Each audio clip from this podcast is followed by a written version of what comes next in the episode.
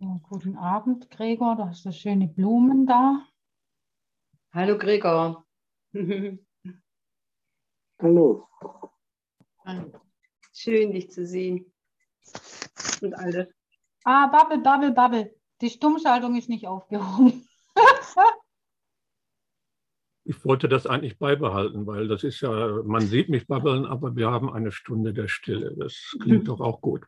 Also die Blumen sind aus meinem Lieblingsblumenladen äh, von Pinterest, also künstlich.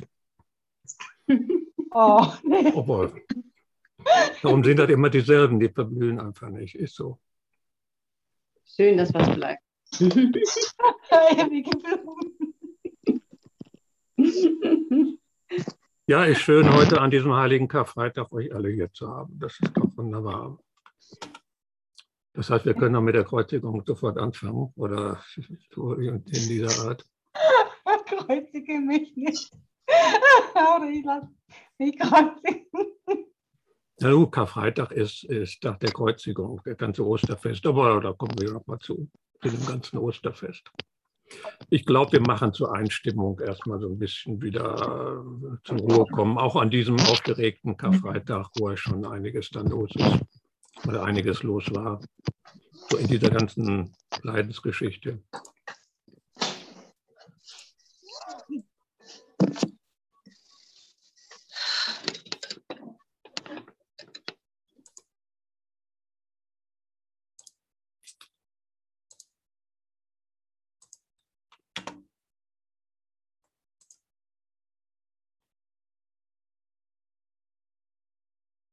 Ja, wo fangen wir an? Am besten damit, äh, das passt ganz gut hier zum Osterfest, indem wir mal so zu Beginn alle, alle Sorgen, alle Nöte des Lebens und äh, dieser Welt einfach mal hinter uns lassen. Aber ist das nicht unverantwortlich? Also wir müssen uns doch kümmern. Also unsere Brüder äh, brauchen uns doch. Wir haben doch irgendwo eine Funktion zu erfüllen. Aber in der Tat, unsere Brüder brauchen uns, aber sie brauchen unsere Angst nicht. Oder unsere falsche Identifikation mit irgendwelchen Selbstkonzepten. Und daher ist das eine durchaus verantwortungsvolle Geschichte, mal einen, einen Schritt tiefer zu tun oder in die Tiefe unserer wahren Natur zu tun. Oder in die Weisheit oder die Fähigkeit und in den schier bodenlosen tiefen Brunnen der Fürsorge. Oder den Brunnen der Liebe oder der Kreativität, wenn wir ihn so nennen wollen. In die Essenz dessen, was wir sind. Und das ist in der Tat etwas, was die Welt von uns braucht. Also lassen wir mal die Oberfläche los und erlauben uns in die Tiefe zu sinken.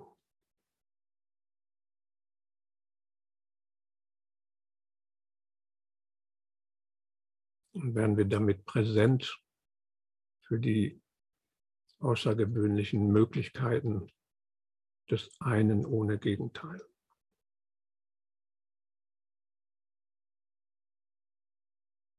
Oder präsent für die Quelle, die uns nie verlassen hat.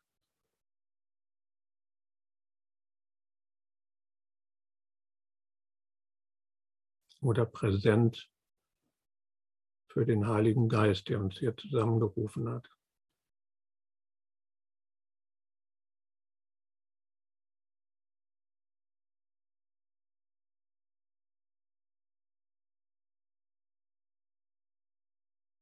Dazu wende dich einfach der Gemeinschaft zu, der du hier angehörst. Gestern, heute oder morgen völlig losgelöst von irgendwelchen zeitlichen Vorstellungen dieser Versammlung von Herz und Geist. die sich hier der Entdeckung der Quelle dieser Tiefe widmen.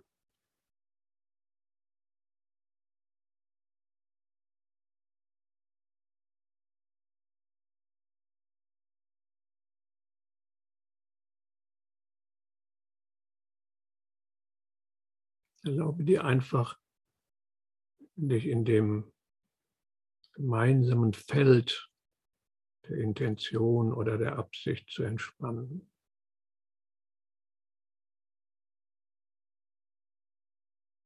Diesem unserem gemeinsamen zeitlosen und grenzenlosen Gewahrsein.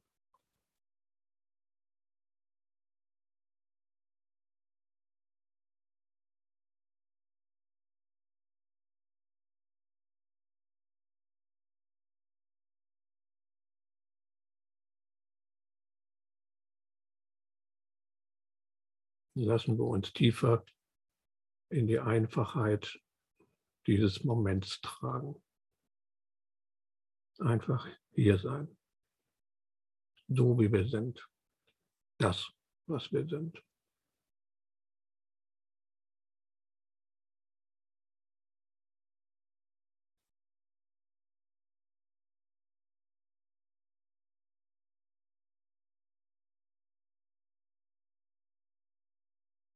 Erlaube dir einfach dabei, hier und jetzt als wache, bewusste Präsenz zu ruhen,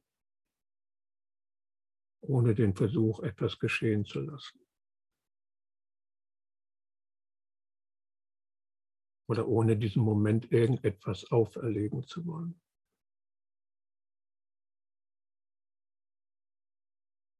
Also ohne auf irgendeine besondere Erfahrung zu bestehen.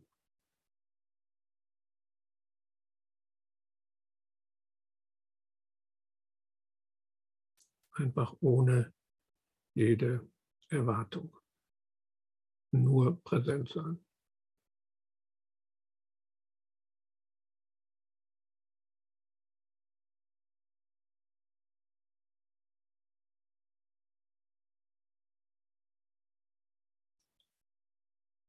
Und ohne zu versuchen, irgendein Geschehen zu interpretieren oder zu verstehen, was geschieht. Und dazu lässt du einfach alle Konzepte, alle Konstrukte los.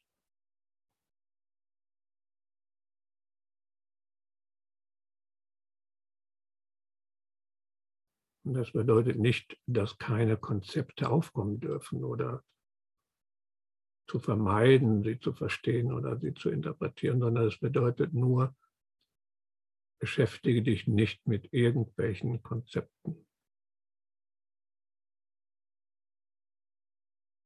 Investiere nichts daran. Glaube nicht daran. Hafte nicht daran. Nur die Präsenz, die Qualität des Gewahrseins und des Seins an, an diesem Ort, dem Ort des Nicht-Einmischens, des Nicht-Anhaftens.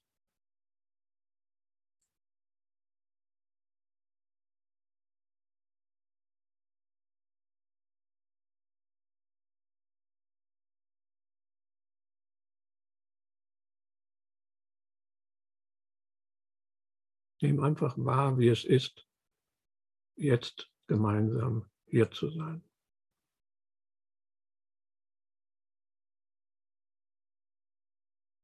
Ohne den Versuch, irgendetwas zu tun oder irgendwo hinzukommen.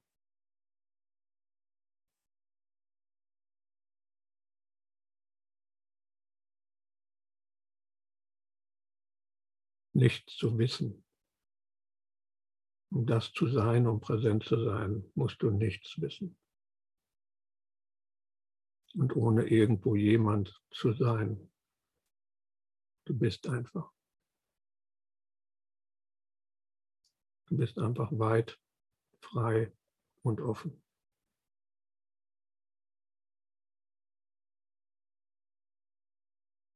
In diesem gemeinsamen, einen zeitlosen Ort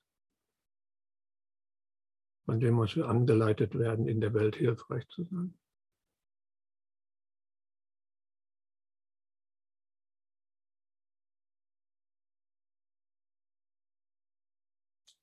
Und das scheint der geeignete Ort zu sein, um sich mit dem Thema Kreuzigung zu beschäftigen. Schreibt noch mal einer Gong in den Chat, sonst ich habe nämlich keinen hier.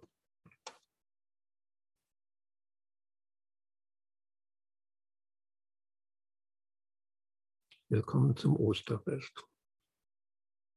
Kürzlich habe ich gelesen, dass also erstmals weniger Mitglieder in den Kirchen äh, sind als äh, Nichtmitglieder. Andersrum, weniger als 50 Prozent Mitglieder sind seit kurzem, nun andersrum, weniger als 50 Prozent Mitglieder gibt es in den Kirchen. Das heißt, das ist auf einmal eine Minderheit geworden, Mitglieder in der Kirche zu sein ich bin auf einmal eine Minderheit. Na gut, dann bin ich eine kleine radikale Minderheit, weil ich schon immer als zahlendes Mitglied der katholischen Kirche.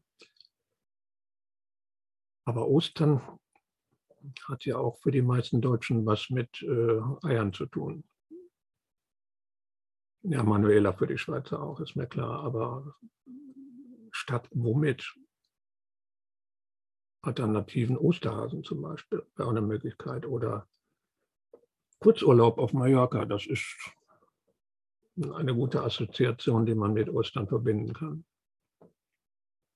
Oder für Fans Stau auf der Autobahn. Das kennt man ja auch. Das ist Ostern. Die Nonnen schmachten in den Klostern, es ist Ostern. Aber immerhin ist es der höchste Feiertag im Kirchenjahr, außer für Kinder, denn es gibt da weniger Geschenke als Weihnachten. Und die Eiersuche reißt das auch nicht so wirklich raus. Aber so seit dem, ich glaube, so seit dem vierten Jahrhundert war Ostern oder ist Ostern eine Dreitagesfeier. Vom letzten Abendmahl von Gründonnerstag bis zur Auferstehung am Sonntag. Und gestern war ja Gründonnerstag. Also nicht, weil es so schön grün ist da draußen, habe ich festgestellt. Gestern Morgen war ich nochmal hier unterwegs wunderbar grün, aber das war nicht Kennzeichen des grünen Donnerstag. Das kommt von Grinen oder Greinen, also so viel wie Weinen. War immerhin das letzte Abendmahl. Und am heutigen Karfreitag geht es um das Leiden und Sterben Jesu.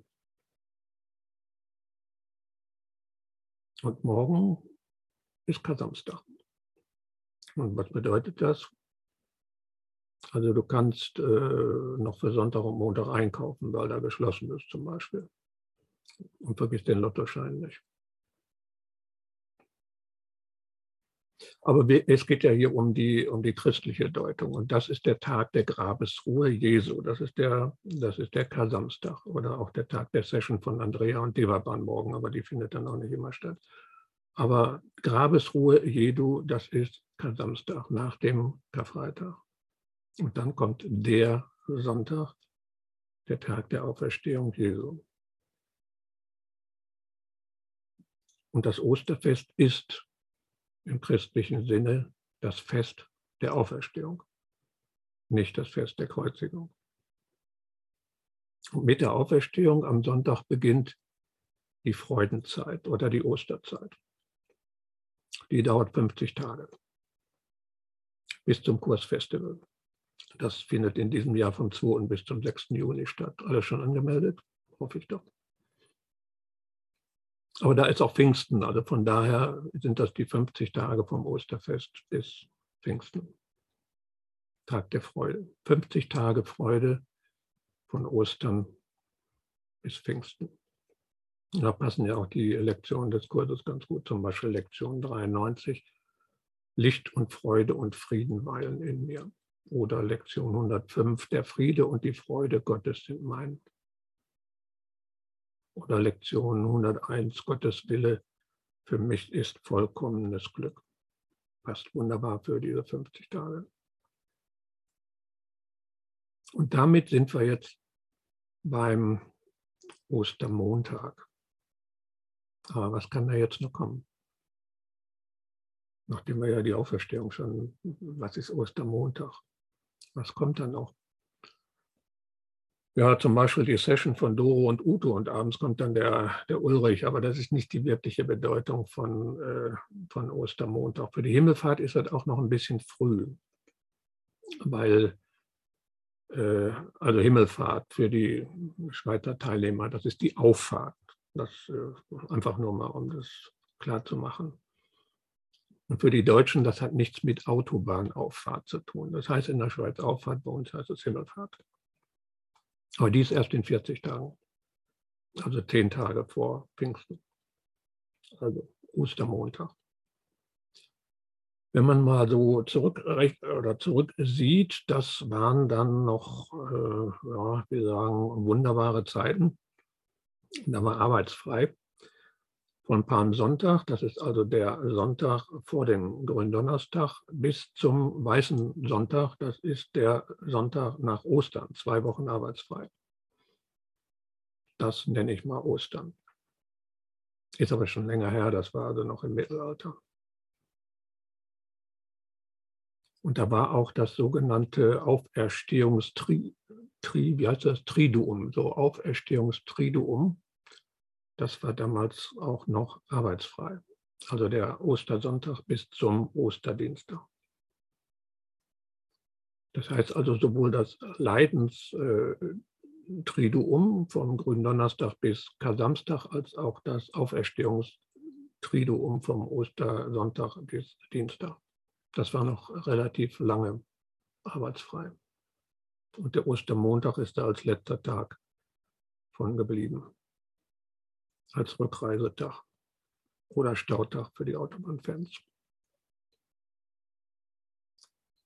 Aber was ist das wichtigste Symbol oder das wichtigste christliche Symbol? Und da kann man sagen, was man will, das Kreuz. Und was befindet sich als wichtigstes Symbol in jeder Kirche? Das Kreuz. Nicht der Grabstein, der vom Grab weggerollt worden ist, sondern das Kreuz. Nicht das Symbol der Auferstehung. Und worum geht es in den meisten Filmen zur Passion Christi? Um die Kreuzigung. Entweder wird die Auferstehung gar nicht oder nur kurz erwähnt in dem Musical, gut, das Musical kenne ich nicht, aber in dem Film Jesus Christ Superstar ist das Spiel mit der Kreuzigung zu Ende und die Schauspieler steigen dann nachdenklich in den Bus zur Heimfahrt ein. Starker Film, habe ich in München mal gesehen oder erstmalig gesehen, 70er Jahre, schon ein paar Tage her. Mathesa Premierenkino, gibt es heute schon lange oder gibt es schon lange nicht mehr. Sechskanal Stereo riesengroße Leinwand. Baustarker Film. Aber eben nur bis zur Kreuzigung. Oder man nehme dieses ultra brutale Epos von Mel Gibson aus 2427 Minuten, gefühlt zwei Stunden Massaker. Und dann kommt eben diese kurze Schlussszene mit dem Blick in das schummrige Grab da sitzt Jesus, steht dann auf, geht aus dieser Höhle raus, aus diesem Grab und man sieht, dass die Hände durchbohrt sind. Klappe, Ende des Films. Und eigentlich als Symbol ist das Kreuz austauschbar. Wäre Jesus erhängt worden, würden wir wahrscheinlich kleine Galgen um den Hals tragen. Aber die Auferstehung, die ist nicht austauschbar. Und die geht es ja eigentlich. Aber da müsst ihr dann bis Sonntag warten auf Gestner morgens und Andreas ab 17 Uhr. Und danach äh, die Yvonne mit der Diadenauferstehung, äh, Diadenmeditation. Das war jetzt so ein, so ein Abriss, sage ich mal, Ostern im Sinne des äh, traditionellen Christentums. Und das bin ich nun mal als Mitglied der katholischen Kirche, bin ich mir schuldig, das einfach nochmal vorzutragen. Aber was hat das mit dem, oder was steht zu dem Thema, und es geht ja heute um die Kreuzigung, nicht Ostern, es geht um die Kreuzigung. Was steht dazu im Kurs? Kapitel, Kapitel 6.1. Ich bin zuvor wegen der furchterregenden Assoziationen, die du vielleicht damit verbindest, also mit der Kreuzigung, nicht näher darauf eingegangen, sagt Jesus. hey, hat er den Film von Mel Gibson nicht gesehen? Dann wüsste er, das ist heute Kinderfunk. Das ist äh, wieso furchterregend. Aber klar, 70er Jahre, als der Kurs entstanden ist, wäre ein solcher Film unmöglich. Dort heißt es auch in dem Kapitel, extreme Beispiele sind besonders hilfreiche Lerneinrichtungen. Und wie wir wissen, ist die Lernfähigkeit eine der wichtigsten Fähigkeiten, die wir in der Welt haben. Nicht nur das, es ist die größte Macht, die es in der Welt gibt. Denn durch die Lernfähigkeit ist die Welt entstanden. Dadurch ist sie gemacht worden. Und was noch viel wichtiger ist, die hängt von nichts anderem ab als von der Lernfähigkeit. Und wenn du das nicht glaubst, kann man im Kapitel 31.1 nachlesen. Aber ich setze nochmal oben einen drauf. Was ist das Ergebnis des Lernens? Wahrnehmung. Da Ursache und Wirkung nicht getrennt sind, nie getrennt sind, ist Wahrnehmung Lernen. Wahrnehmung und Lernen ist ein und dasselbe. Was ich wahrnehme, lerne ich. Was ich lerne, nehme ich wahr. Und da die Kreuzigung ein extremes Beispiel ist, ist sie eine besonders hilfreiche Lerneinrichtung. Und ich kann es irgendwie nachvollziehen. Also ich habe diesen Film von Mel Gibson damals gesehen und nach diesem Entsetzen über diese brutalen Szenen äh, im Nachhinein trat irgendwie so eine seltsame Ruhe ein, so eine, das war kein Verdrängen oder keine Beschönigung, auch keine Verleugnung, da war nach wie vor äh, die Erinnerung an diese Brutalität, das Gemetzel, das Massaker, aber darunter hat es seinen Zweck erreicht, eine Ruhe, die nicht erschüttert werden kann, trotz aller dieser, dieser Gräuelszenen. Aber auch ein Extrembeispiel ist ein Lernergebnis, eine Folge des Lernens, so wie die ganze Welt, so wie wir die Welt wahrnehmen. Und ein Lernergebnis ist immer eine Folgerung aus Voraussetzungen. Ich setze etwas voraus, das kann sein, dass es schon aus irgendwelchen vorhergehenden Folgerungen, das ist schlichte Logik. Dass ich also irgendetwas folgere aus irgendwelchen Voraussetzungen, die ich als wahr annehme und dann anschließend neue Folgerungen daraus ziehe. Und ein solches Extrembeispiel wie die Kreuzigung ist auch eine Folgerung aus Voraussetzungen.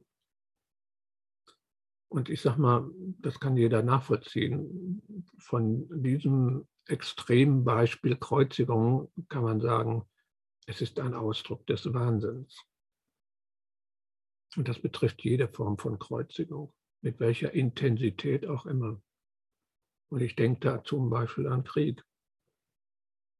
Ich denke da an Jemen einfach deshalb, weil kein Mensch mehr daran denkt und äh, weil das ein jahrelanger Krieg ist und nichts von nach außen dringt. Oder Syrien, wo Städte vier Jahre lang bombardiert worden sind, bis sie nicht mehr da waren. Und eben Ukraine, wo sich das selber abzeichnet. Oder ich denke an vermeintliche Kriege. Das sind die, bei denen man glaubt, sich in einem Krieg zu befinden und mit viel Geschrei darauf reagiert, obwohl man weder in einem Krieg ist noch weiß, was das überhaupt ist. Aber wie werde ich diese wahnsinnigen Folgerungen los? Nun, sie können aufgehoben werden. Die Kreuzigung, das Bild der Kreuzigung, das Extrembeispiel kann aufgehoben werden, indem man sich die Voraussetzungen anschaut und dann abwägt, ob sie vernünftig sind. Und was sagt uns die Kreuzigung? Nun, gemäß der Christen, der Urkirche und auch der späteren Christen war das eine einfache Formel. Die Kreuzigung ist eine Notwendigkeit für die Erlösung von den Sünden der gesamten Menschheit, weil die Schuld dieser Sünde nur gesühnt werden kann. Die kann nicht aufgehoben werden. Aber das waren die Urchristen. Heute gibt es viele Deutungen. Gerade auch in, in der christlichen Theologie. Und eben die Erkenntnis, dass man die Kreuzigung nicht in eine einfache Formel stecken kann.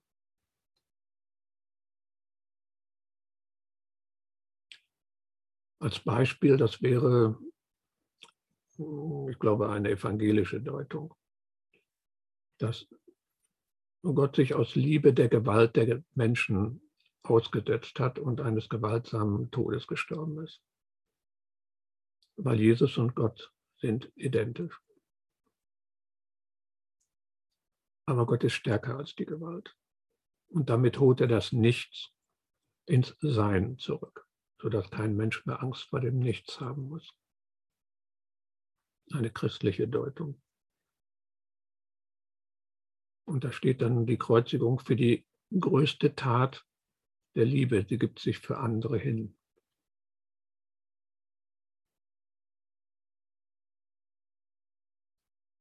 Die Deutung oder besser die Erklärung aus Ein Kurs in Wundern geht ein bisschen in diese Richtung, aber mit einigen wesentlichen Unterschieden. Als eines ist es das extreme Lernbeispiel für die Befreiung von der Angst.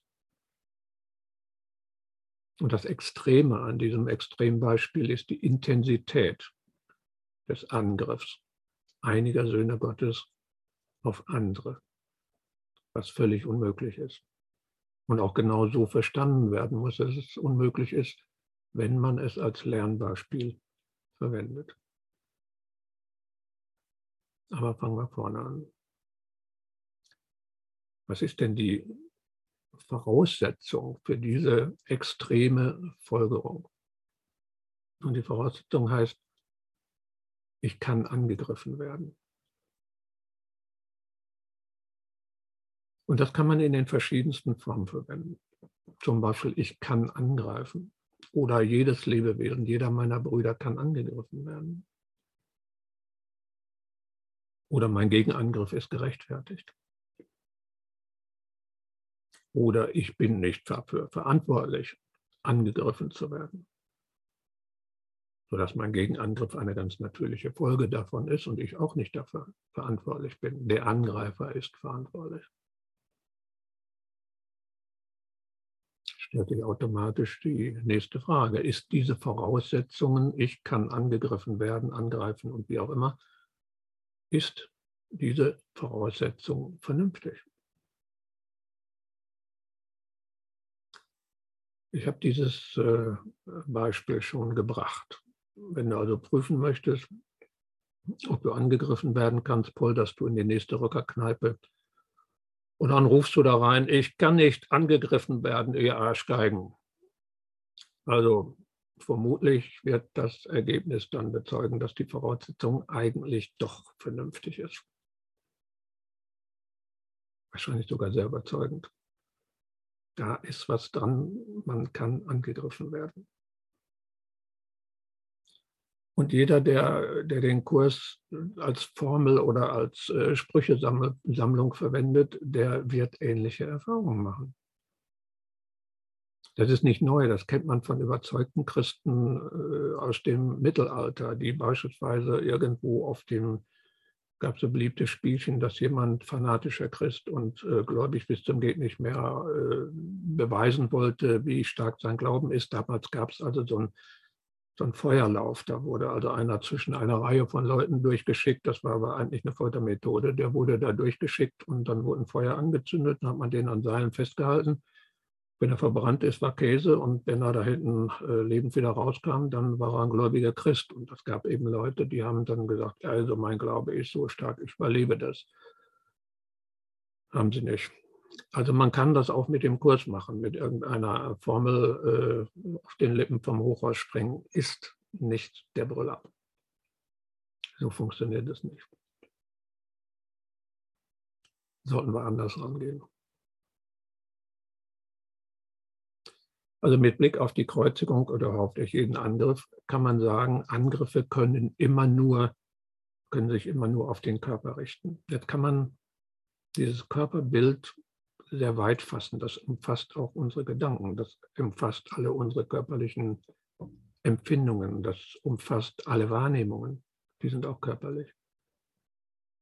Und das umfasst unsere Gefühle, die sind auch körperlich.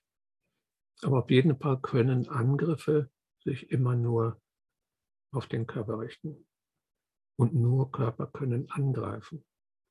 Und das wird an vielen, vielen Stellen im Kurs wiederholt. Und es lässt sich auch, und das äh, ist auch so, steht auch tatsächlich so im Kurs, es lässt sich nicht verleugnen, dass ein Körper einen anderen angreifen und sogar zerstören kann. Also es gibt nirgendwo die Aussage im Kurs, dass ein Körper einen anderen nicht angreifen kann. Das heißt also, Angriff ist nicht möglich, ein Körper kann einen anderen nicht angreifen. Nein, ganz im Gegenteil. Es steht im Kurs, ein Körper kann einen anderen angreifen und sogar zerstören. Und es lässt sich auch nicht verleugnen, dass Körper zerstört werden können. Wenn man das tut, ist es eine unwürdige Verleugnung, weil man nun mal daran glaubt und weil es die Erfahrung tatsächlich ist. Aber in diesem Kapitel 6.1 heißt es, wenn aber Zerstörung an sich unmöglich ist, dann kann etwas, das zerstörbar ist, nicht wirklich sein. Und seine Zerstörung rechtfertigt daher keinen Ärger.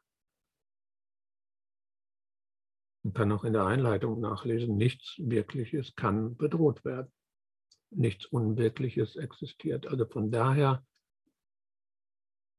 ist der Körper, der zerstört werden kann, kann er nicht wirklich sein. Und seine Zerstörung rechtfertigt keinen Ärger. Also identifizierst du dich mit dem Körper, ist Angriff nicht unmöglich. Sind also Körper für dich real, ist die Kreuzigung ein extremer Angriff. Oder äh, tust du so oder erzählst es anderen, es gäbe doch überhaupt keinen Körper, dann versuchst einfach nochmal mit der Rockerkneipe und überzeuge dich selbst. Und komm bitte nicht auf die Idee, du dürftest dich nicht als Körper führen, weil das ja im Kurs so steht, dass Körper nicht existieren oder unwirklich sind. Falls das so ist, denke bitte ernsthaft darüber nach, ob du dir nicht gerade selber ins Knie schießt. Ins nicht vorhandene Selbstverständnis. Aber wo stehen wir jetzt? Die Voraussetzung für das Extrembeispiel Kreuzigung also ich oder jemand könne angegriffen werden,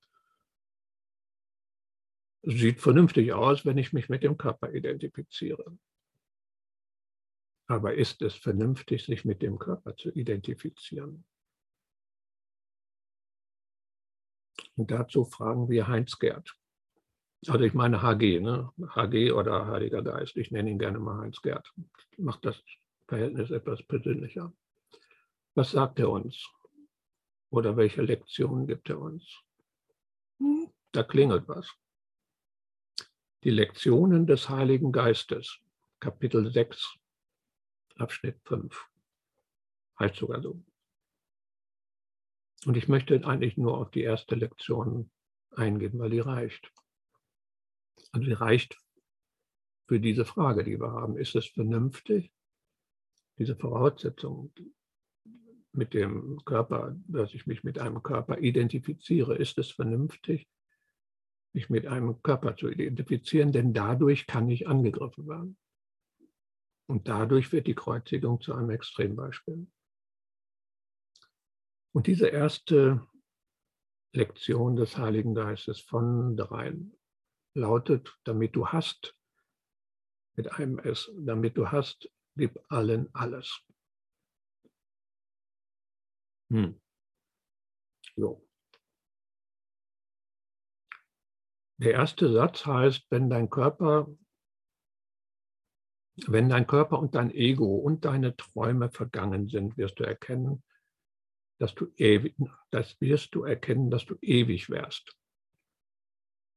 Vielleicht denkst du, das werde durch den Tod erreicht, aber nichts wird durch den Tod erreicht, weil der Tod nichts ist. Bei diesen drei Lektionen können wir zwei Ebenen unterscheiden. Wir könnten sagen, also Form und Inhalt. Also Form sagt uns, damit du hast, gib allen alles. Und wir reden jetzt über die Identifikation mit dem Körper. Was hat diese Lektion damit zu tun, dass ich nicht angegriffen werden kann? Da gibt es doch keinen Zusammenhang. Damit du hast, gib allen anders. Also gib allen alles. Was, was soll das? Was, was hat das mit Angriff zu tun? Oder mit dem Körper, mit der Identifikation mit dem Körper? Aber bei diesen Lektionen ergibt sich auf der inhaltlichen Ebene eine tiefere Bedeutung, die deutlich tiefer ist als das, was die Aussage scheinbar ausdrückt. Zunächst kann man sagen, die Lektion widerspricht radikal deinem akzeptierten Denksystem. Damit du hast, gib allen alles. Also nicht nur, dass ich gebe, um zu bekommen, das hat man ja einigermaßen akzeptiert, aber hier geht es um alles. Aber trotz dieses Widerspruchs zum akzeptierten Denksystem ist diese Lektion des Heiligen Geistes der Beginn der Gedankenumkehr oder die Erkenntnis, dass es eine Alternative gibt.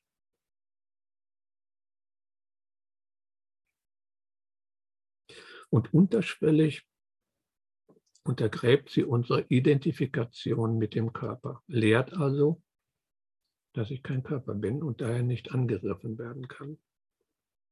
Indirekt. Und solange ich zumindest den ersten Schritt dieser Lektion nicht gemacht habe, und ich muss, ich muss diesen ersten Schritt dieser Lektion machen, solange kann ich nicht in dieser Welt hilfreich sein. Und solange verwechsle ich meine einzige Funktion hier in dieser Welt mit Rückzug in einen vermeintlichen Frieden. Oder mit Leugnung der Welt als das Hilfsmittel der Erlösung. Und solange verurteile ich meine Brüder, indem ich Vergebung mit der Vermeidung von Tätigkeiten verwechsle. Und solange höre ich auch nicht die Stimme des Heiligen Geistes, sondern nur das selbstgemachte Ich, selbstgemachte Echo des äh, heiligen Ego. Aber wenn man diese erste Lektion des Heiligen Geistes im Kapitel 6.5a sich so durchliest, dann ist man zunächst mal ein wenig irritiert, denn der Text, der anschließende, passt nicht zur Überschrift, weil in den ersten fünf Absätzen geht es nur um den Körper. Wie ich vorhin schon gesagt hatte, wie es am Anfang heißt, wenn dein Körper und dein Ego und deine Träume vergangen sind, wirst du erkennen, dass du ewig wärst. Und irgendwann im dritten Absatz geht es dann endlich zur Sache. Er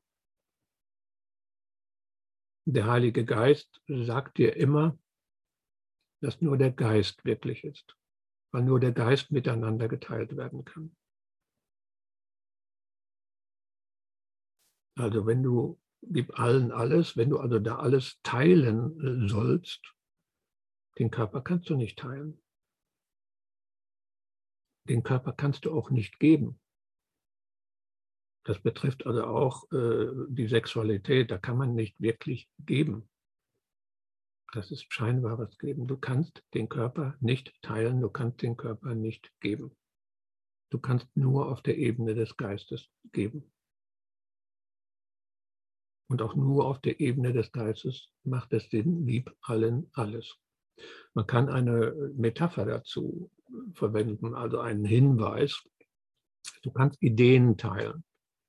Das ist eine geistige Ebene. Weil geteilte Ideen werden nicht weniger, sondern die werden mehr.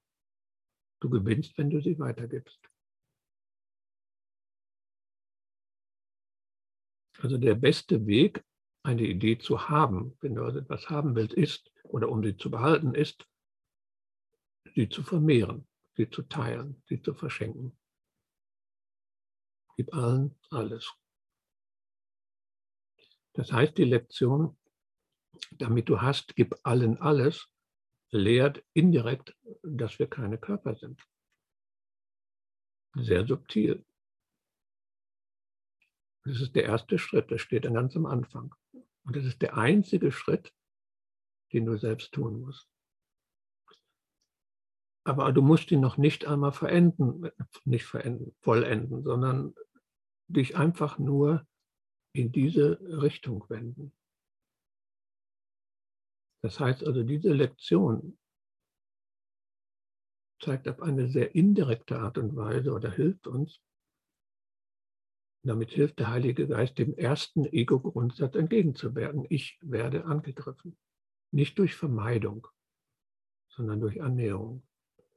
Und indirekt dadurch, dass diese Lektion nicht direkt unserer Wahrnehmung des Angriffs widerspricht, sondern indem sie uns eine eher positive Haltung zeigt oder eine eher positive Handlung zeigt. Gib allen alles auf der Ebene des Geistes. Und wenn wir ihr folgen, wird die negative Lehre des Egos völlig unterminiert. Wenn wir also zuhören, wenn wir die Gedanken zulassen und ihn praktizieren, lernen wir schließlich, dass wir keine Körper sind. Und wenn wir lernen, dass wir keine Körper sind, dann erkennen wir, dass wir nicht angegriffen werden können.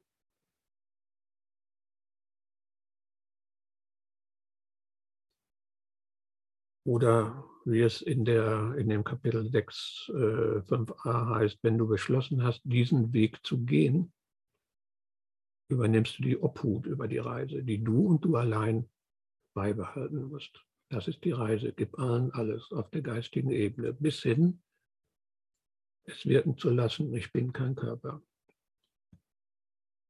Also gehen wir doch mal zum Abschluss diesen ersten Schritt der Hinwendung.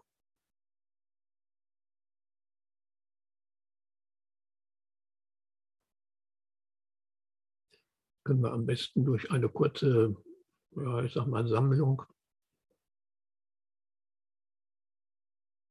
Da gibt es eine schöne Vorgehensweise, die nicht aus dem Kurs kommt, wie man sich so ein bisschen sammeln kann und verweilen, indem man sich mit dem Atem beschäftigt. Also widmen mal deine Aufmerksamkeit zu 100 Prozent der Bewegung deines Atems. Dem Einatmen, dem Ausatmen und der kurzen Pause nach dem Ausatmen. Richtest einfach die Aufmerksamkeit ausschließlich auf dieses Atmen, auf die Atemzüge, auf nichts anderes.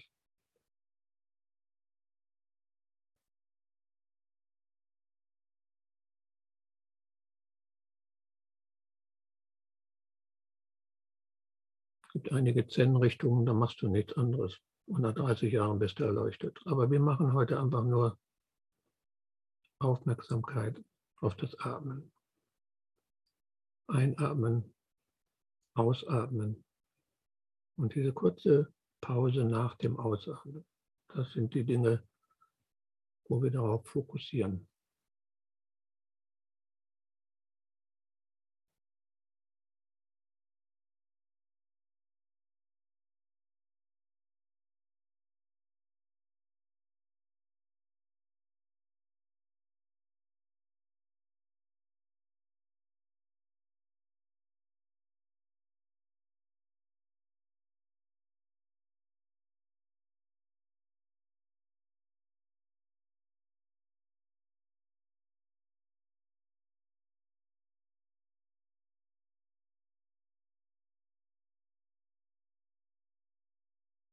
Mit dieser Aufmerksamkeit auf den Punkt, auf eine Sache, nur auf das Atmen, nichts anderes, dieser Fokus auf den Atmen.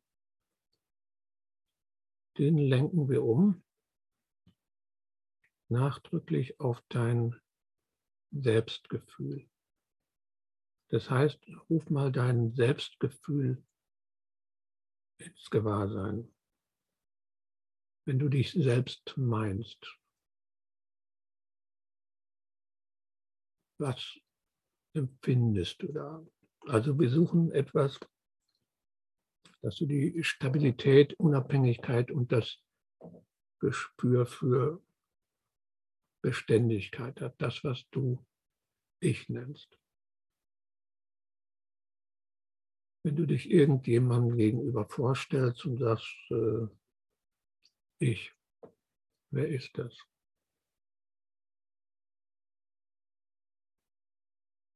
Oder wenn ich dich mit dem Namen rufe, wer antwortet da? Dieses Empfinden des Selbst, da richte die, den Fokus drauf.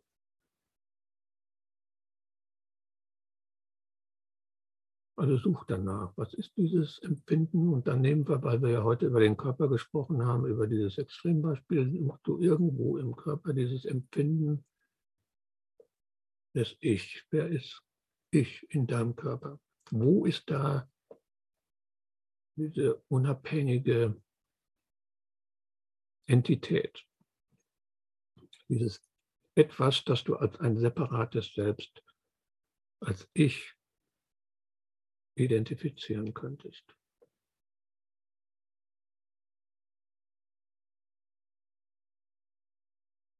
Irgendwo im Körper, zum Beispiel in den Armen oder in den Beinen.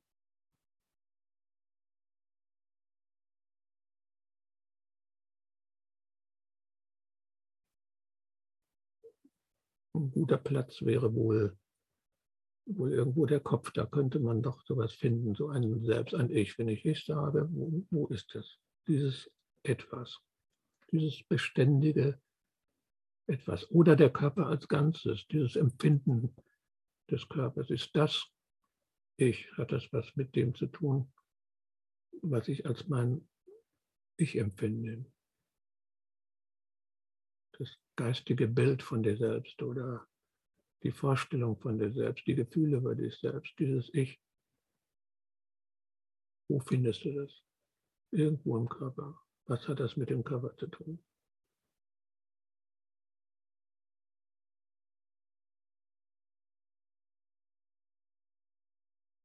Könnte hilfreich sein, dir dein Selbstgefühl wieder ins Gedächtnis zu rufen, um dich daran zu erinnern, wonach du suchst. Wenn du jetzt im Körper schaust, wo es ist,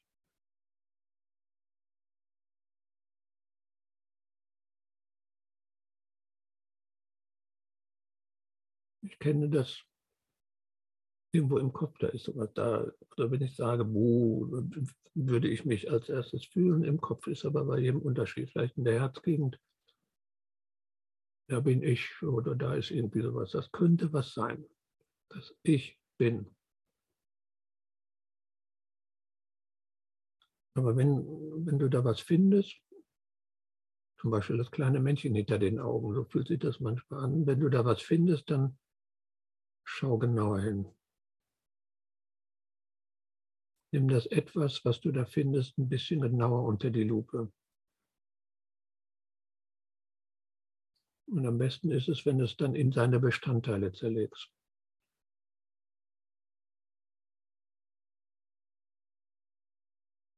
wirst du feststellen, egal was es ist, ob du irgendwo im Körper sei es, dass du meinst, ah ja, ich lokalisiere mich irgendwo hinter meinen Augen, da ist das Ich, da ist etwas.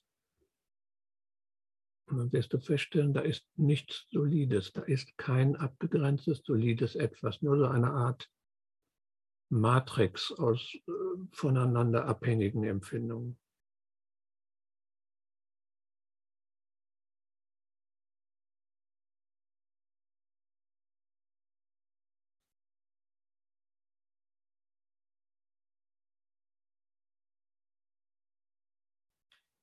möglicherweise wird dir klar, dass da ist im, im Körper überhaupt kein separates Ding und kein Selbst existiert. Und wenn dir das klar wird, dass das, ist, das sind Empfindungen natürlich, aber da ist kein, kein Ding, kein Etwas, kein abgegrenztes Ding, da ist nichts, was ich ich nennen könnte dann nimm dir Zeit, um diese Abwesenheit, dieses Selbst zu bemerken. Festzustellen, da ist kein selbst ich, also ich bin.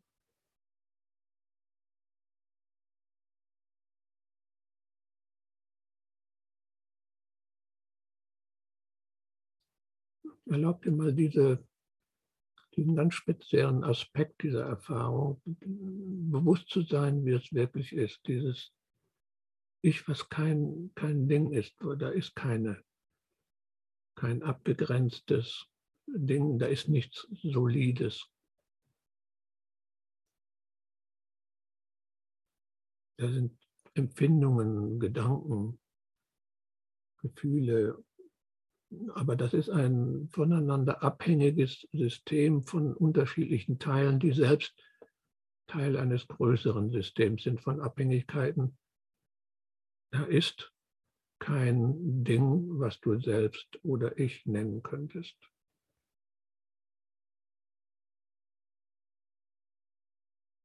Auch der Körper nicht, der du nicht bist. Empfindungen ja, aber du bist es nicht. Das heißt, du kannst einfach ruhen, egal was da für Empfindungen sind, was da für Gedanken sind, was da für Gefühle sind. Und sie einfach sein lassen und ruhen im freien, offenen Gewahrsein, ohne jegliche Fixierung auf ein Selbst. Einfache Weite offenes Gewahrsein, in dem die Dinge kommen und gehen, in dem es Körper gibt, aber du bist nichts davon.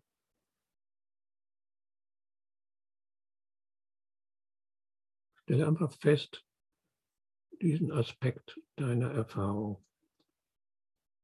Da ist kein Selbst, auf das du dich fixierst. Da ist freies, offenes Gewahrsein. Ohne jede Grenze. Kein Körper, der du bist. Keine Fixierung auf irgendein Selbst.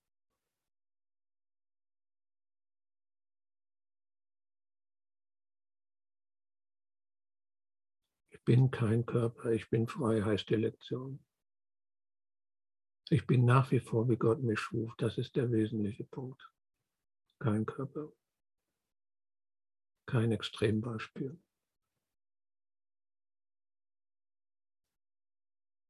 Einfach sein.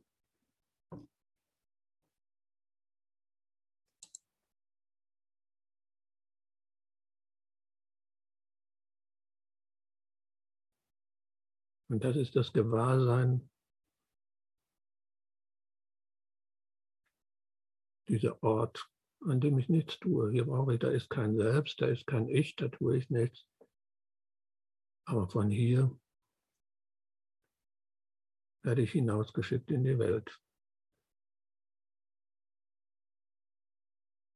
In der Welt gibt es so etwas wie nicht tun, nicht. Der Körper tut immer irgendetwas, aber hier, in diesem Gewahrsein, da ist kein Körper. Da tue ich nichts. Von hier aus geht alle Handlung aus. Von hier aus kann ich hilfreich sein.